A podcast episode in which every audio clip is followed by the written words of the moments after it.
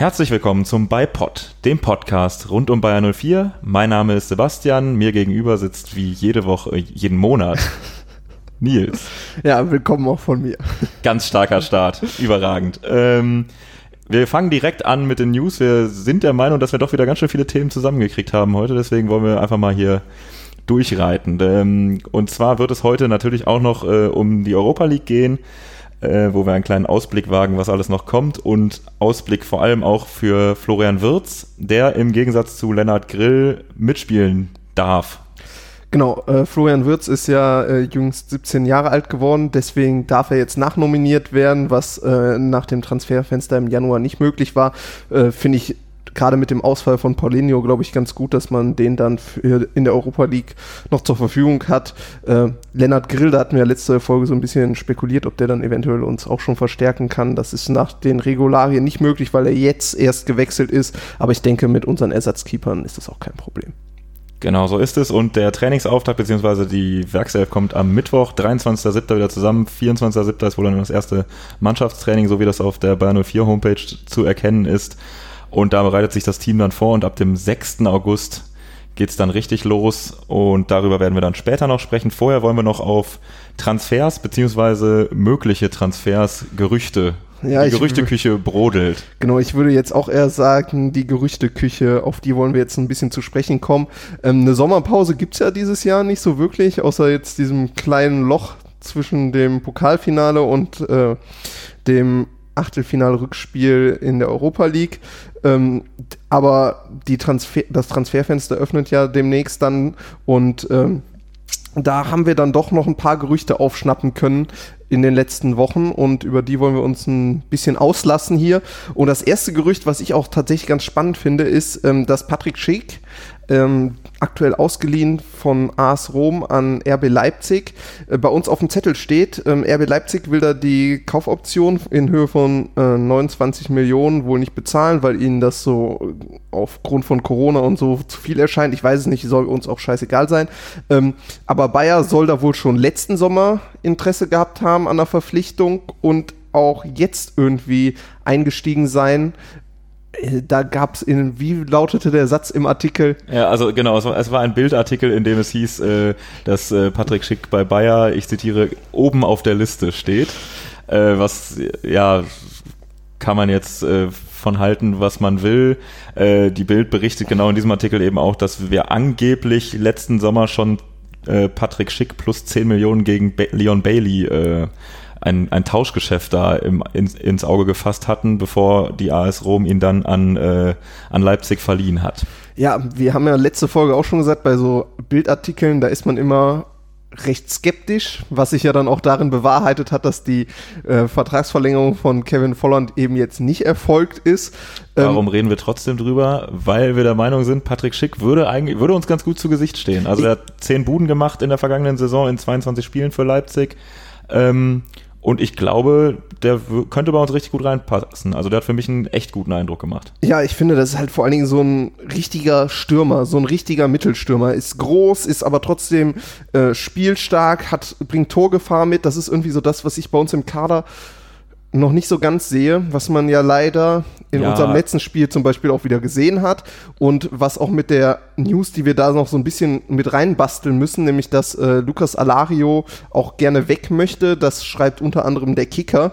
Ähm, hatten wir ja auch schon spekuliert, dass Alario wahrscheinlich diesen Sommer wechseln wird. Bei Volland waren wir uns noch nicht so ganz einig, wie es da aussieht, aber dass wir einen neuen Stürmer brauchen, das ist, glaube ich, klar. Und ja. ich denke, da Patrick Schick wäre da schon eine sehr gute Lösung. Genau, und also Schick statt Alario, das würde ja auch äh, durchaus passen, so von aus Kaderplanungssicht. Und ähm, ja, bei Lukas Alario ist ja auch, haben wir auch schon mal drüber gesprochen, ist ja verständlich, dass er weg will, weil er ähm, selbst als Volland verletzt war, hat dann äh, Harvards vorne drin gespielt, hat nicht das Standing, was er, glaube ich, gerne hätte. Und man hat ja auch nicht wirklich den Eindruck, dass er bei Peter Bosch so überragend ins System passt, dass da mehr Spielanteile drin sind, als er die jetzt bekommen hat. Und ähm, ja, da habe ich aber schon die Hoffnung, dass es mit Patrick Schick passen könnte. Ja, ich finde auch, Patrick Schick ist auf jeden Fall irgendwie so ein spielerischer Stürmer, auch wenn er ja, gar nicht mitspielt so, als Alario. Ja. Auch wenn es gar nicht so wirkt, weil von den Statistiken ist es jetzt der Unterschied gar nicht ganz so groß. Natürlich diese Saison Lukas Alario 24 Bundesligaspiele bei sieben Toren, aber insgesamt hat er für uns 74 Spiele in der Bundesliga gemacht und davon und dabei 25 Mal getroffen. Also im Endeffekt in jedem dritten Bundesligaspiel bei elf Assists. Ähm, und das ist eigentlich von den Statistiken her eine super Quote. Er hatte ja auch zwischendurch immer die Phasen, wo er dann getroffen hat, aber so sich wirklich durchgesetzt hat er halt nie. Wie das jetzt aussieht mit dem Verkaufen, das denke ich, wird noch ein bisschen kritisch, weil wir haben relativ viel für ihn bezahlt. Ich glaube, 17 Millionen hat das sich gekostet. Ich glaube, also ich meine sogar 19 Millionen ja, okay. hat er gekostet ähm, und er ist halt mittlerweile 27 Jahre alt, also ist jetzt im besten Alter, aber so richtig durchgesetzt, wie man das da gerne hätte, hat er sich halt nicht. Deswegen mal schauen, ob der Bayer da irgendwie noch Gewinn rausschlägt oder was es da für ein Modell gibt, dass er abgegeben wird. Ich denke auf jeden Fall, er kann vielen Vereinen weiterhelfen. Bei uns passt er halt irgendwie leider nicht so ganz rein. So ist es, da muss man einfach, äh, ja, können wir nur abwarten, ob sich, wie groß dann quasi nachher der Unterschied wird, äh, wie teuer Patrick Schick wird und wie viel Geld wir alles angesichts Corona dann für Lukas Alario kriegen. Wer auf wenn jeden Fall, wir, wenn wir den schick kriegen. Also wie viel Eben, da jetzt wirklich dran ist, das wissen wir ist, natürlich auch nicht, nicht, aber wir wollen uns aber an dieser Stelle einfach mal was wünschen. Ja, es wäre auf jeden Fall eine, eine sehr schöne Option, meiner Meinung nach. Apropos Thema Wünsche. Vergangene Folge hatte ich mir äh, einen neuen Rechtsverteidiger gewünscht für die für die kommende Spielzeit. Und ähm, ja, genau, diese, eigentlich ist der Wunsch Vater des Gedanken, warum wir auch dieses äh, Transfergerücht mit aufnehmen. Und zwar berichtet der Kicker, dass wir an äh, Thomas Tavares von äh, aus Lissabon interessiert sein sollen. Und ähm, das Gerücht schwebt auch schon so ein bisschen länger durch die Gazetten. Also ich habe den ersten Bericht von vor einem Monat gefunden. Ist alles noch nicht so also so wahnsinnig viel liest man da noch nicht raus, außer auch so 20 bis 25 Millionen Euro soll er wohl kosten, hat noch äh, bis 2024 Vertrag und ist halt erst 19 Jahre alt, aber er ist einfach ein Rechtsverteidiger und das macht ihn natürlich höchst attraktiv. Ja, also so wirklich Aktuell ist das Gerücht ja nicht mehr, also in den letzten äh, Tagen oder Wochen hat man jetzt gar nicht mehr ganz so viel gelesen, aber es ist halt trotzdem so das einzige Gerücht, was es bisher gab zu einem Rechtsvert Rechtsverteidiger. Ich bin mir sehr, sehr sicher, dass der Bayer diese Position jetzt endlich mal richtig angeht. Jetzt ist natürlich die Frage, ob da ein 19-Jähriger der ist, der unsere Baustelle da wirklich auf Anhieb schließt, zumal er ja auch relativ teuer ist. Er hat erst elf Ligaspiele in Portugal gemacht. Das ist dann natürlich noch die Frage. Natürlich ein Tabsoba war auch direkt eine Verstärkung, deswegen. War jung, kam aus Portugal, hatte noch nicht so viel auf dem Kerbholz und ist direkt hier eingeschlagen, aber gut, kann, wir können jetzt auch nicht hier die Erwartung haben, dass es mit jedem Spieler aus Portugal so läuft. Aber wenn dann schon mal da das echte, erste Gerücht aufkommt, ist es auf jeden Fall positiv zu sehen, dass der Bayer offensichtlich diese Baustelle angeht. Ich hoffe, dass man da wirklich jemanden findet, der uns da deutlich weiterhilft, weil ich glaube, die aktuelle Situation mit einem extrem verletzungsanfälligen Lars Bender, der halt auch kein gelernter Rechtsverteidiger ist und ein Mitchell Weiser, der immer wieder defensive Schwächen hat, die ist einfach nicht ideal und da muss sich was tun. Ob jetzt Thomas Tavarisch da derjenige ist, der uns, sage ich mal, da die Sicherheit bringt, mal schauen, aber es ist, wäre schön, wenn wir überhaupt jemanden finden. Mal schauen, was da noch für Gerüchte in den nächsten Wochen aufkommen werden. Genau, so sieht's aus. Und apropos Gerüchte in den kommenden Wochen, Gerüchte in den letzten Wochen, Monaten, Jahren. Äh, wir, Jahren. Wir sind äh, bei Kai Havertz, haben länger überlegt, ob wir das Thema überhaupt mit reinnehmen, äh, machen es jetzt doch ganz kurz. Äh, es gibt Gerücht, äh, Gericht, Gerüchte, Berichte, Berichte mittlerweile von irgendwie jedem Sportmedium in mannigfaltiger Ausführung, aber auch äh, von den seriöseren Blättern und es deutet offenbar alles darauf hin, dass ähm, ja nur noch Chelsea im Rennen ist, dass äh, Kai Harvard sich auch schon äh, mit Frank Lampard äh, zu Gesprächen getroffen hat, beziehungsweise Gespräche geführt wurden und ähm, dass offenbar der Wechsel auf jeden Fall in diesem Sommer stattfinden soll und dementsprechend dann nur Chelsea in diesem Sommer ähm, ja da noch im Rennen ist. Ja, ich finde es ein bisschen schade. Ich hatte ja doch noch ein bisschen die Hoffnung, dass er noch ein Jahr bleibt.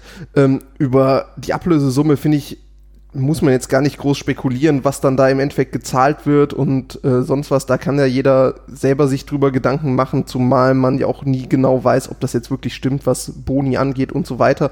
Für uns ist es natürlich schade, so einen Spieler zu verlieren, weil es ist klar, dass wir ihn nicht eins zu eins ersetzen werden können. Für ihn ist es eventuell eine ideale Voraussetzung bei Chelsea zu landen, die ja gerade was aufbauen, noch nicht der ganz, ganz große Verein sind, wo er dann jetzt nicht der einzige Top-Neuzugang wäre und quasi nicht so den extremen Druck hat, zumal sie unter Frank Lampard ja auch besser geworden sind. Für uns natürlich schade, wenn er dann geht. Was allerdings positiv wäre, ist natürlich, dass man dann nicht jeden Tag, jede Woche wieder irgendwas von Kai Havertz hört. Auch bei der Berichterstattung rund, rund ums Pokalfinale hatte ich das Gefühl, wir spielen nur mit einem Spieler. Ähm, gut, wenn dieses Thema dann irgendwann zu den Akten gelegt wird, ist das natürlich auf der einen Seite nicht schlecht, aber auf der anderen Seite schade, wenn er dann jetzt wirklich geht. Ja, vielleicht, ähm, also ich könnte mir tatsächlich vorstellen, dass man das vielleicht sogar noch vor der Europa League äh, dann fix macht und dann ist das Thema auch einfach vom Tisch und es wissen ja, also es wurde ja auch schon ähm, jetzt mehrfach äh, von allen Seiten gesagt, dass äh, Kai Havertz auf gar keinen Fall vor der Europa League geht, äh, was auch wichtig und richtig ist. Wenn wir da auf den anderen Chelsea-Neuzugang äh, Timo Werner blicken, da finde ich das bei uns dann schon definitiv besser gelöst. Ähm, genau, und ob er dann am Ende 80 Millionen Euro oder 100 Millionen äh, einbringt, haben wir persönlich jetzt eh nicht so wahnsinnig viel von, muss man sagen. Genau. Ähm, damit wenden wir uns einem weiteren Thema zu, was jetzt nicht ganz so schön wo wir, war. Wo wir persönlich nicht ganz so viel von haben. Stimmt. Und zwar äh, das Pokalfinale äh, gegen die Bayern. Ähm, ja. Also Kurzer also Disclaimer an dieser Stelle, ne, es gibt ja Kapitelmarken in diesem Podcast, also wenn wer es jetzt gar nicht ertragen will, bitte nicht abschalten, sondern einfach ein Kapitel weiter. Danke. Ähm, ja, wir müssen da jetzt einmal drauf zurückblicken. Ich finde, es ist jetzt schon bisschen leichter geworden, weil wir uns doch schon ein bisschen hat sacken lassen können. Ähm, am Tag nach dem Finale fühlte ich mich auch einfach nur den kompletten Tag extrem beschissen. Mittlerweile hat sich's wieder so ein bisschen gebessert. Für mich war es so, ich bin mit einer unfassbaren Anspannung in diesen Tag reingegangen, die ganze Woche schon, aber an dem Tag war es dann wirklich extrem. Ich hätte auch nicht gedacht, dass das bei Geisterspielen möglich ist, das beim, so zu fühlen. Ja, ich glaube, dadurch, dass du auch irgendwie nicht dabei warst, war die Anspannung auch nochmal eine ganz andere also als der Anpfiff war, hatte ich, glaube ich, so einen Ruhepuls von 180. Das war schon extrem und dann nach 25 Minuten war es halt wirklich irgendwie so, wie als hätte man mir bei lebendigem Leibe das Herz rausgerissen. Da war irgendwie dann alles weg an der Anspannung. Ähm, ja, es war in der ersten Halbzeit einfach schlecht.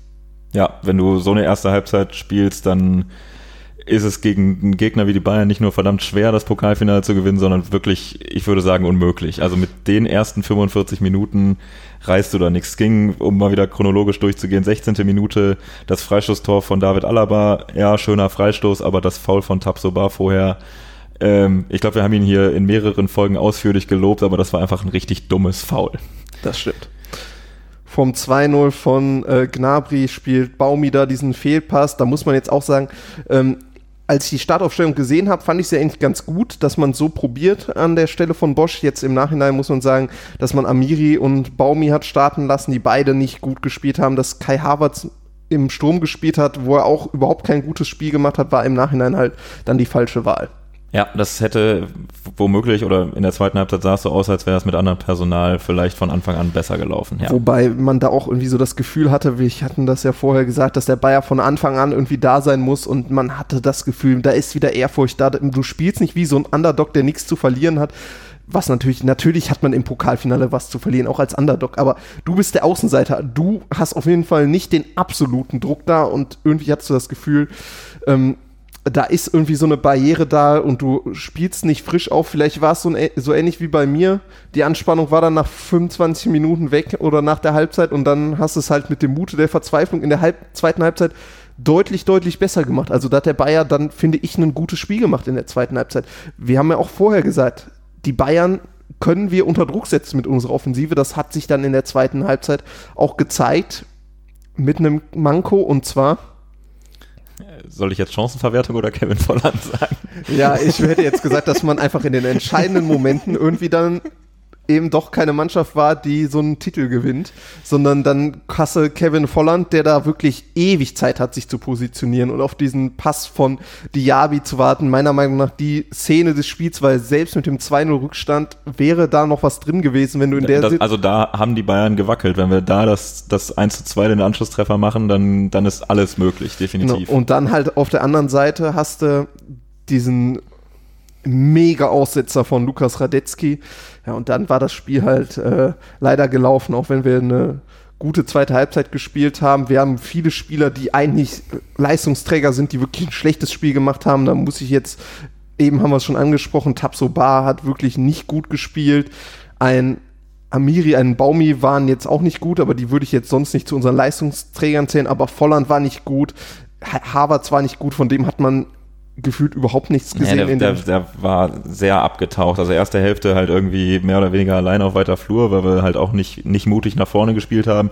Aber selbst in der zweiten Halbzeit, wo wir dann viel mehr mutig nach vorne gespielt haben und viele gute Aktionen hatten, da waren für Kai Havertz Verhältnisse sehr, sehr wenige von diesen Aktionen dabei, wo man gemerkt hat, dass er, er das irgendwie an sich reißt und uns wahnsinnig nach vorne bringt. Da waren ähm, andere deutlich stärker, deutlich aktiver. Diaby muss man da auf jeden Fall nennen. Ähm, ich Bailey.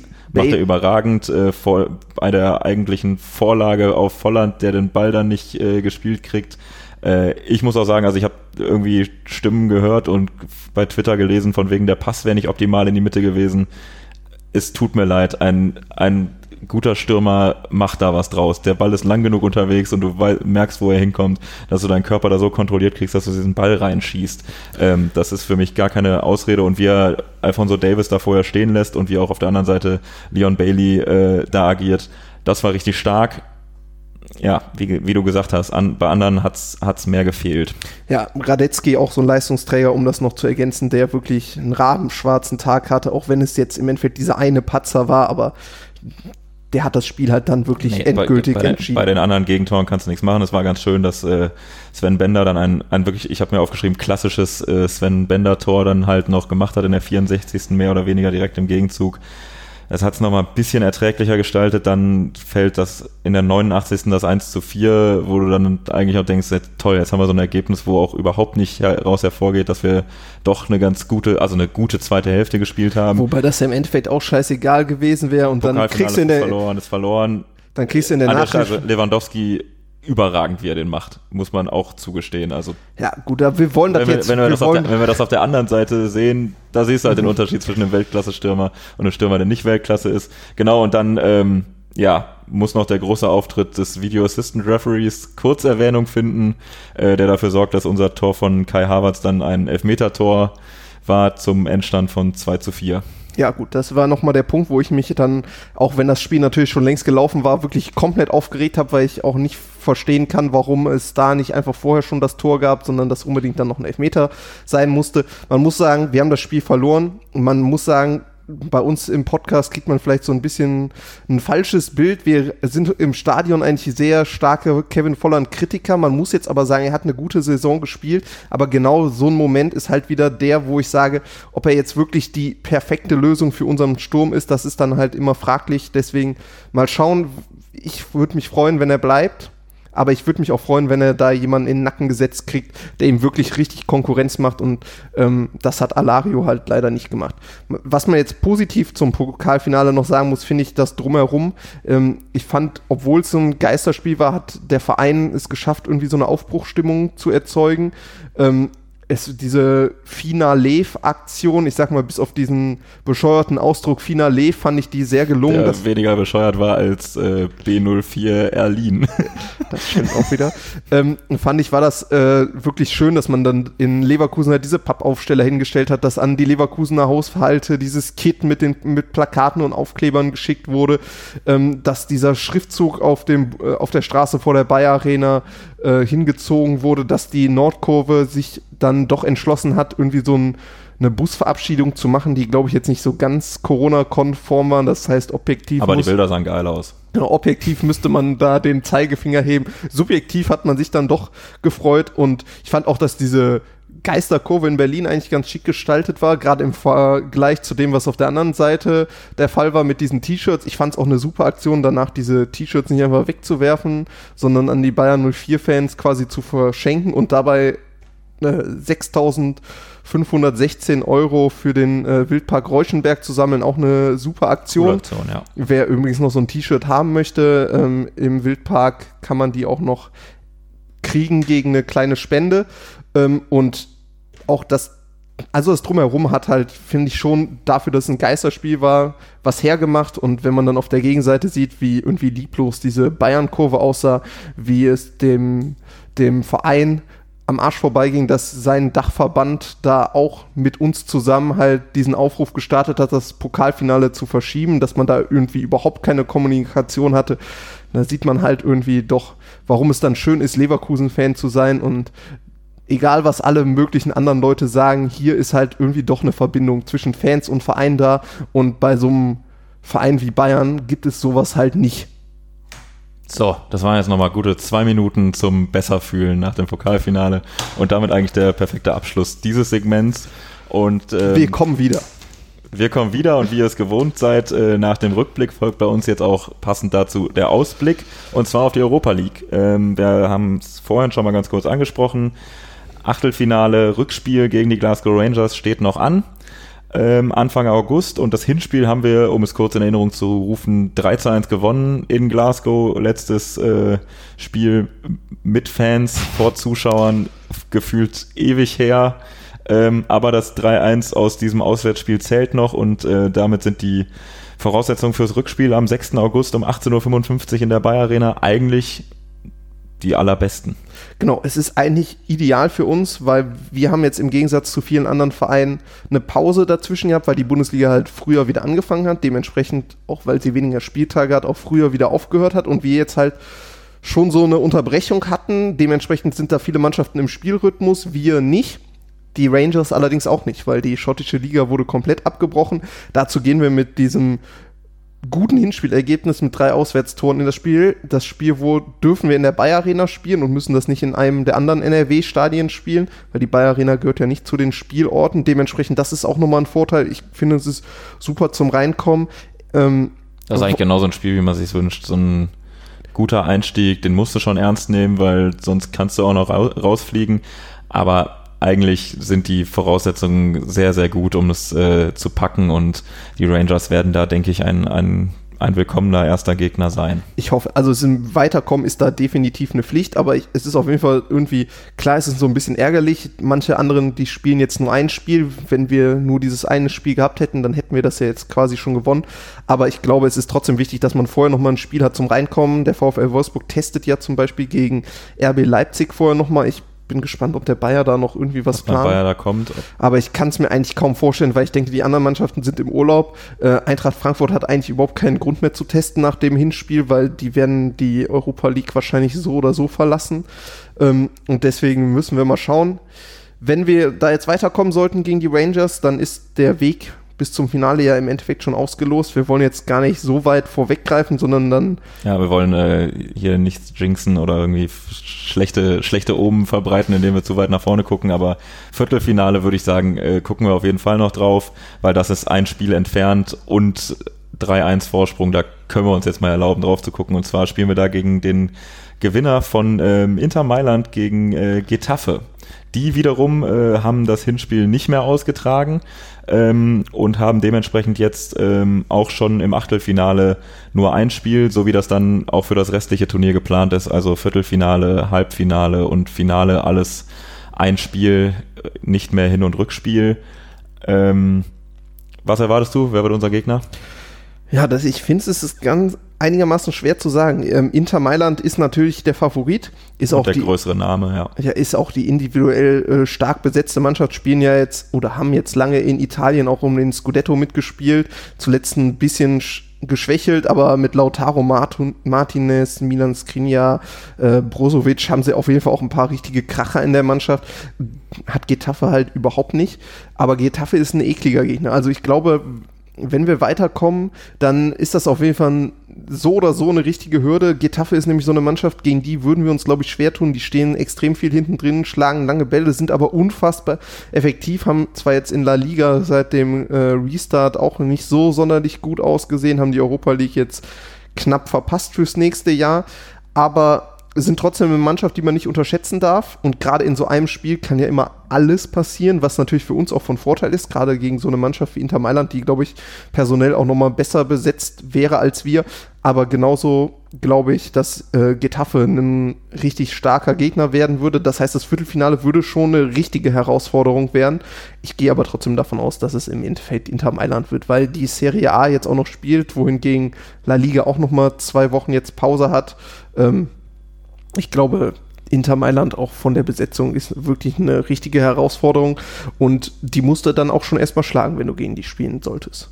Ja, definitiv. Wir haben ja, also es gibt ja, ja verschiedene Meinungen, ob das jetzt ein Vorteil ist, nochmal zwei Wochen Pause zu haben, ob das vielleicht sogar ein Vorteil ist, länger Pause zu haben, wie die Bundesligisten es jetzt haben, oder ob das äh, eher ein Nachteil ist und dann Teams wie Inter, die jetzt durchspielen, da einfach besser im Rhythmus sind, ob das der Vorteil ist oder ob die dann eher schon ein bisschen ähm, ja, Kräfte gelassen haben in den vergangenen Wochen. Definitiv von den Namen her Inter der größere, könnte uns aber vielleicht sogar eher liegen, weil es ein dann offener Schlagabtausch wird, indem wir uns mit unserer Offensivqualität, wie vorhin gesagt, wir mussten uns vor den Bayern offensiv mit unserer Qualität nicht verstecken, wir werden uns auch vor Inter nicht verstecken müssen, während so ein Gegner wie Getafe, der sich dann vielleicht eher hinten reinstellt, das Spiel unattraktiv macht, aber vorne effektiv ist, da können bei uns ja ganz gerne mal dann sehr, sehr ärgerliche Ergebnisse bei rauskommen, wo man sich nachher fragt, wie konnte das passieren?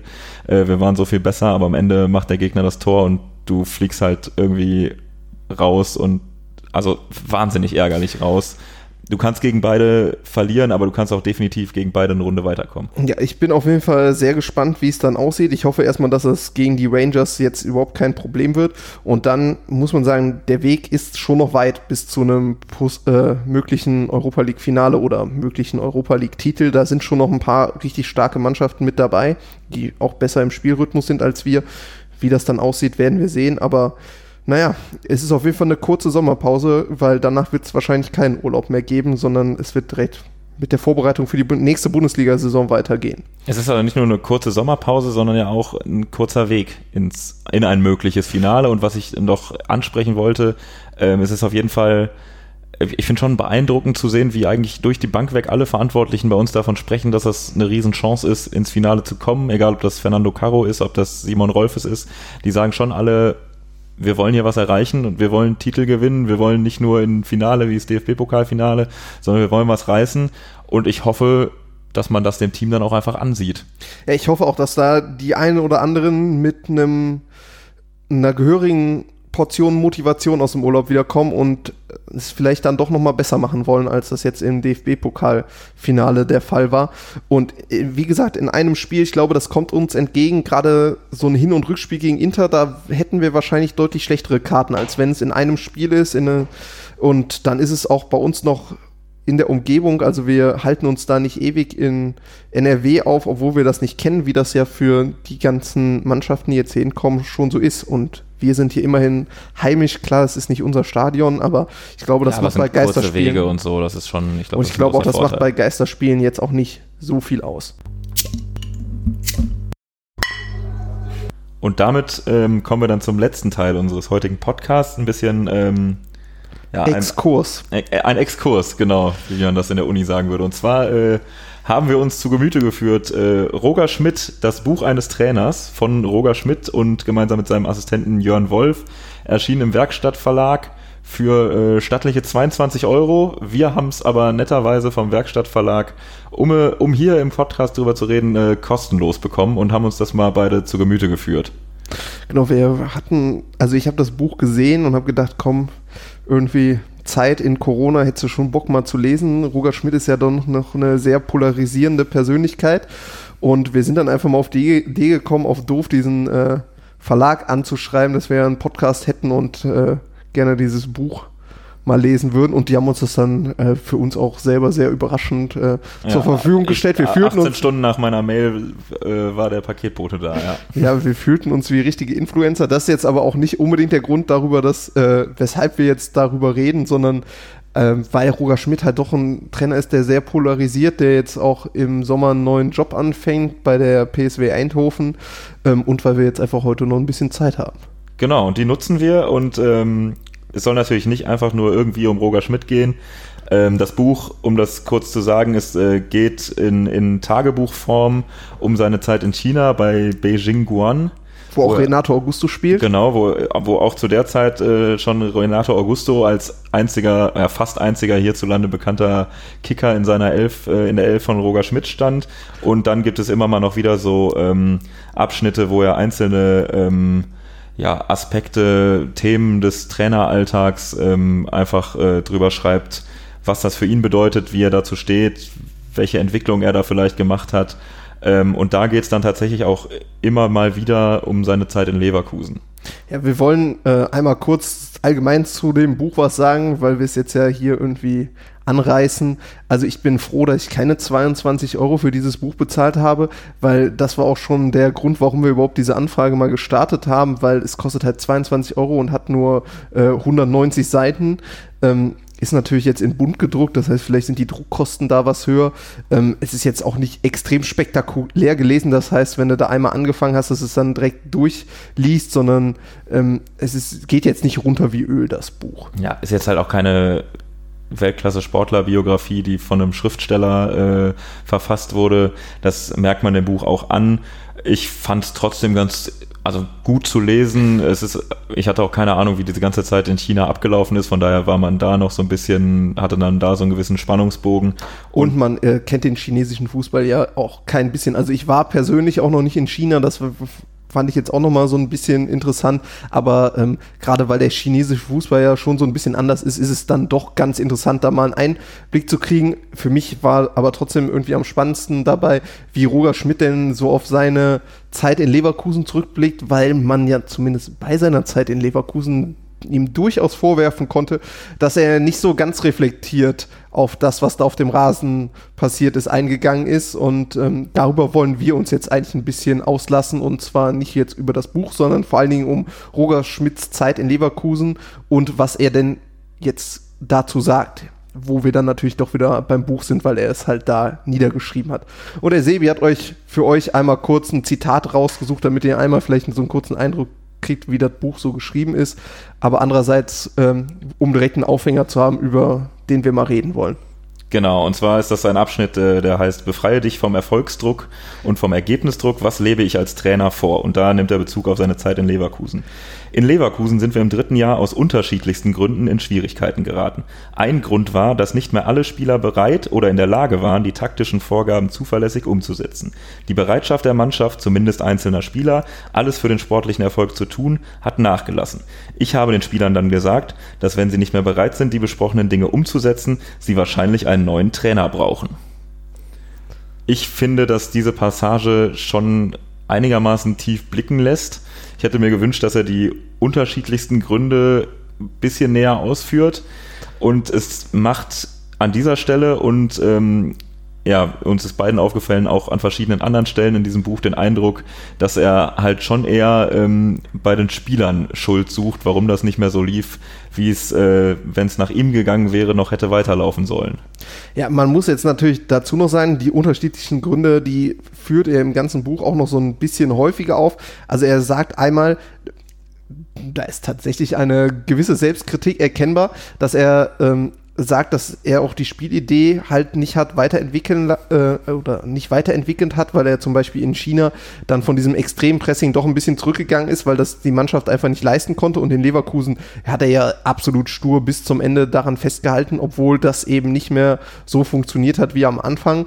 Ähm, andererseits geht er im Buch auch neben dieser Tatsache, dass die Spieler halt alle nicht mehr so ganz mitgezogen hätten, was er auch häufiger ein, mal. Ein, einige Spieler, alle sagt er nicht, aber zumindest ja. sagt er, da waren Spieler dabei, die wollten nicht mehr so, wie ich wollte. Dass auch die Medienvertreter äh, ihm nicht wohlgesonnen waren und äh, sich da quasi so ein, ähm, so ein Gegenpart aufgestellt hat, der wirklich sehr schnell kritisch geworden ist, weil er wohl so ist seine Ansicht, nicht nach deren Pfeife getanzt hat und halt nicht so viel Zeit für äh, Einzelinterviews und so aufgebracht hat, wie das anscheinend andere Bayern 04 Trainer gemacht haben. Alles, wie gesagt, nach äh, ja, seinem Perspe Eindruck. Perspektive Roger Schmidt und man bekommt so ein bisschen den Eindruck, den ich auch persönlich damals in der Zeit hatte, so eine gewisse Sturheit ist da auf jeden Fall mit drin und einen an seinen eigenen Prinzipien festhalten wollen und sich nicht wirklich irgendwo verstellen. Es, wie du gesagt hast, es gibt stellenweise in dem Buch Passagen, wo man merkt, okay, da ist er durchaus vielleicht auch durch die Zeit in China und vielleicht auch durch die Erfahrung in Leverkusen von abgewichen und macht gewisse Dinge anders. Ähm, aber es gibt halt auch diese Punkte, wo er ganz klar sagt, nö, das mache ich so und das, das wird so gemacht. Und wenn dann Leute nicht mitziehen, dann muss man sich da was überlegen.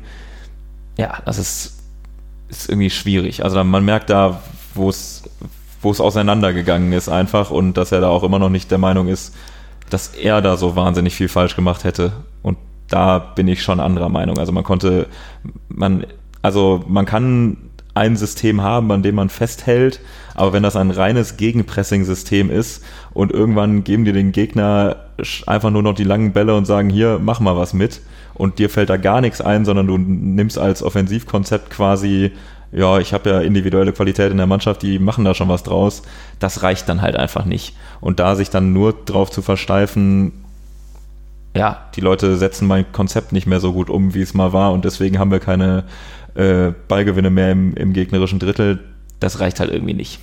Ja, also, wenn man jetzt mal auf die Zeit von Roger Schmidt zurückguckt, ist es ja einer der Trainer, der schon am längsten da war in den letzten zehn Jahren. Äh, und dementsprechend war es insgesamt schon eine eher erfolgreiche Zeit. Wir sind zweimal mit ihm in die Champions League gekommen, haben in der Champions League auch einigermaßen gut ausgesehen unter ihm. Ich habe heute Morgen extra nochmal rausgesucht, als er entlassen wurde, was ich da getwittert habe. Da habe ich geschrieben, Trennung absolut überfällig. Trotzdem danke an Schmidt, bei dem es mutige Auftritte und bis gestern, wir hatten da 5-0, glaube ich, gegen Dortmund verloren, mhm. äh, keine Peinlichkeiten gegen Topclubs gab. Und das ist was, was ich auch aus der Zeit von Roger Schmidt wirklich im Gedächtnis habe, dass wir halt in der Champions League gerade gegen so große Mannschaften nicht so wirkliche Packungen bekommen haben, wie das vorher mal der Fall war, wo man dann gegen Manchester United sich mal fünf Dinger gefangen hat, zu Hause gegen Paris Saint-Germain vier Dinger, in Barcelona sieben Dinger, sowas gab es unter Roger Schmidt nicht. Da hatten wir ein enges, enges Achtelfinalduell gegen Atletico Madrid, wo wir erst im Elfmeterschießen ausgeschieden sind. Da haben wir den Sieg geholt im, äh, im Wembley Stadion. Ähm, das war doch mit Roger Schmidt. Da bin ich, ja, das war mit Roger das Schmidt. Das war mit Roger Schmidt gegen, gegen mit seinem Tor von seinem äh, Best Buddy. Best Buddy äh, Kevin Campbell kommt natürlich auch im Buch vor, dass er den, so viel Spoiler sei erlaubt, gerne nach China geholt hätte. Ähm, das sind also definitiv, ich war auch in, definitiv in den ersten zwei Jahren von äh, Roger Schmidt äh, Fan an dieser Spielweise, dieses aggressiven Auftretens und gerade dieser mutigen Auftritte gegen größere Namen. Genau, also man hatte schon das Gefühl, dass es da irgendwie so ein anderes Selbstverständnis gab, dass da auch es gab ja so ein paar, ich nenne sie jetzt mal Roger Jünger unter den Spielern, die man auch relativ klar identifizieren konnte. Natürlich Kevin Campbell, der dazugehört, aber für mich auch so ein Hakan Shalanolu war so ein absoluter Roger-Spieler, der ja nie dadurch aufgefallen ist, dass er jetzt irgendwie der riesengroße Zweikämpfer war, aber für Roger Schmidt hat er dann da doch ein bisschen mehr gemacht und Roger Schmidt war halt auch schon so ein eher arroganter Typ, also ich glaube da.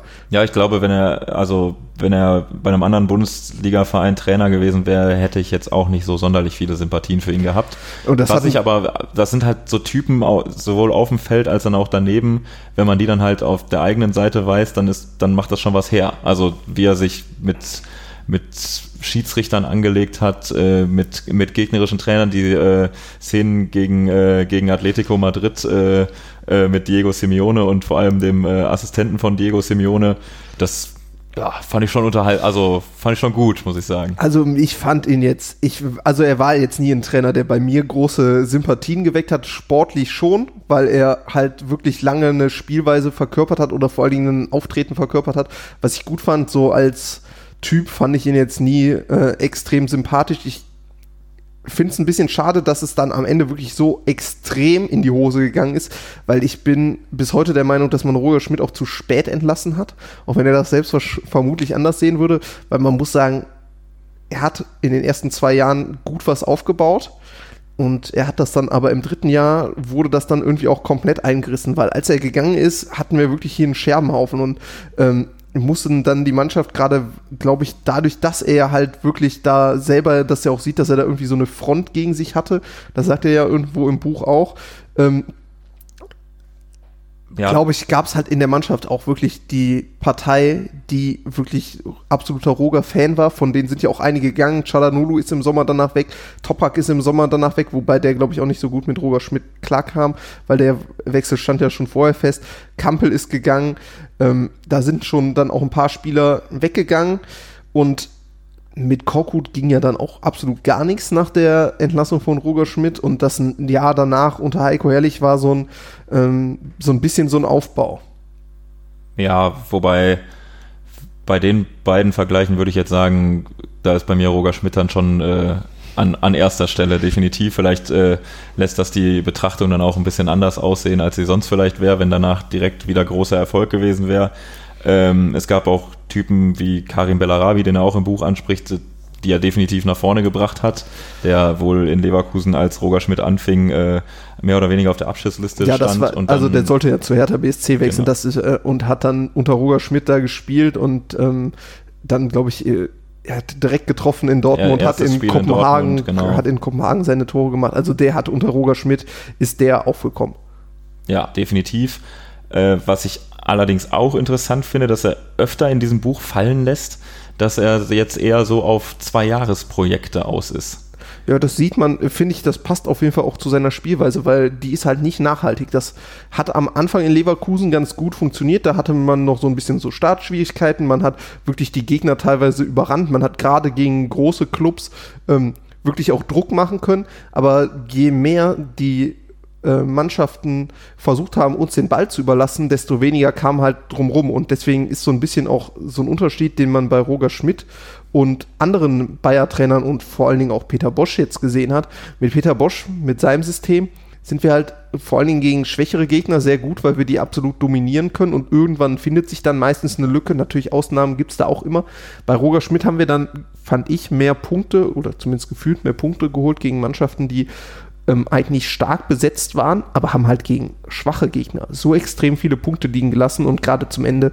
Ähm, Vor allem uninspirierte Auftritte und man hatte nicht das Gefühl, dass da gerade alles dran gesetzt wird, den, den Gegner auseinanderzuschrauben, sondern es waren wirklich Plan A funktioniert nicht, Plan B gibt's nicht. So.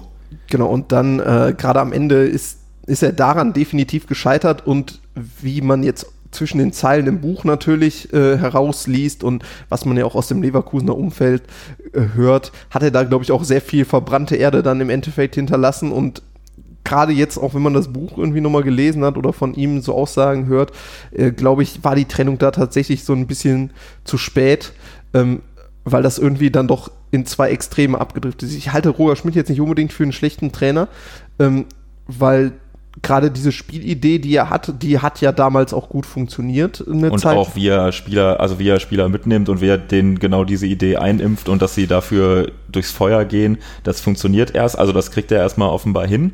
Aber das Problem ist, glaube ich, bei ihm definitiv, wenn das dann halt nicht mehr funktioniert, dann ist es halt irgendwo auch vorbei. Also das ist halt, was ich eben schon mal gesagt habe, das ist halt, glaube ich, nicht so nachhaltig, wenn er nicht eine Mannschaft hinter sich hat, die wirklich für ihn komplett durchs Feuer geht. Und ähm, ich meine, was heißt, wie ich ihn einschätze, wie er auch so ist, er eckt halt schnell an. Deswegen ist er bei vielen Leverkusen-Fans auch definitiv nicht in so sonderlich guter Erinnerung. Ich sag, diese Szene mit Zweier, die war zwar irgendwo auch lustig, vor allen Dingen, weil ich von Felix Zweier halt auch überhaupt nichts halte, aber es war halt auch eigentlich total unnötig, was er da für eine, für eine Szene gemacht hat. Ähm, und dieses Aufbrausende, das glaube ich, könnte auch ein Problem gewesen sein in der Komfortzone Leverkusen, wo man sowas halt nicht unbedingt gewohnt ist. Und ich glaube, da er, könnte er sich auch mit dem einen oder anderen in der Führungsetage und im Umfeld kein. Man kann sich durchaus emotionalere Gespräche mit Rudi Völler vorstellen in der ja, genau. Endphase des Engagements von Roger Schmidt in Leverkusen. Ja, durchaus. Das stimmt auf jeden Fall ähm, auch. Und an der Stelle, also es ist auf jeden Fall ein Trainer, der in Erinnerung bleiben wird, weil es da auch teilweise echt krasse Spiele unter ihm gab. Äh, dieses Spiel gegen Rom 4-4, ähm, an das kann ich mich noch gut erinnern. Gegen Bremen hatten wir ganz zu Anfang seiner Zeit auch, glaube ich, ein 3-3 in der Bayer Arena. Also so, solche Ergebnisse gab es häufiger. Ich werde immer in guter Erinnerung halten, dass wir gegen Top-Teams halt auch wirklich häufig gut ausgesehen haben.